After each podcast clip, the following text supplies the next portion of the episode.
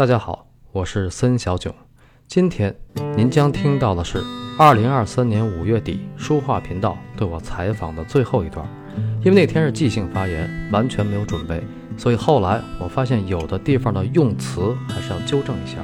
比如我在采访里说，梵高在书信中无数次提到他要复兴荷兰黄金年代的伟大艺术，那么这个地方的无数次应该改为多次。但我为什么要强调这一句呢？因为梵高的伟大，除了悲悯之心，除了追求自由，还有家国情怀。他的有生之年是荷兰建国以来最低谷的时候，梵高希望祖国强大，否则他不会满怀深情地去画吃土豆的人，也不会满怀激情地去画向日葵。那向日葵中的金属感和金色感来自。伦勃朗，梵高在书信中将其称为“伦勃朗金”。好，采访开始。他为什么叫向日葵画家？实际上，梵高那个向日葵呢，充满了这种金属感。他是在19世纪下半期呢，就是那个摇滚 （rock and roll），他是那样一种，就是雄性的这种强烈的性格。他不是人们印象中那种，就是我就悲苦啊，我就倒霉，我就故意你吧，不是，他有特别爷们儿的一面，有英雄主义的一面。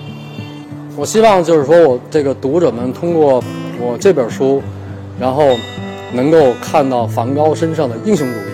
他不只是一个病人，也不只是一个被原生家庭抛弃的孩子，他更不只是一个 loser，就是他的精神其实是一种民族精神。梵高在书信中无数次提到，他要复兴荷兰的这个伟大的艺术，就是黄金年代伟大的艺术啊。另外一个呢，就是梵高当时的那种状态，也给今天的我们一种思考，就是十九世纪下半期的欧洲进入了工业二点零时代，每天都有不断的新闻，大家觉得机会无限，对吧？那是不是他的家长对他的期望和教育，是不是每个人都必须那样啊？是不是？我们任何一个人，我们都要读名校，然后我们要有一份体面的工作，然后我们有一个非常实际的朋友圈，对吧？啊，这个没有问题啊，老百姓多嘛。而且荷兰它是一个在历史上它是一个呃由老百姓构成的民族，在欧洲呢，它的民族史不是帝王将相史，荷兰人的平民意识跟他的重商主义非常的强烈。那么正是因为出现了梵高，梵高他在二十世纪初对整个的北欧地区有一个广泛的影响。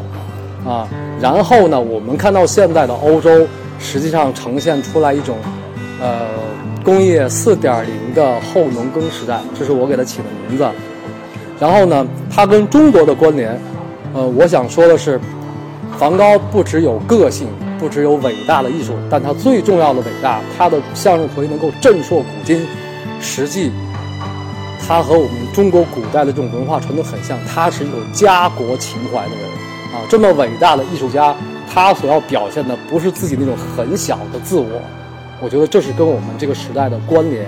然后我们更多的人去思考，就是如何平衡物质跟精神的关系。物质是不是能解决所有问题？科技是不是能解决所有问题？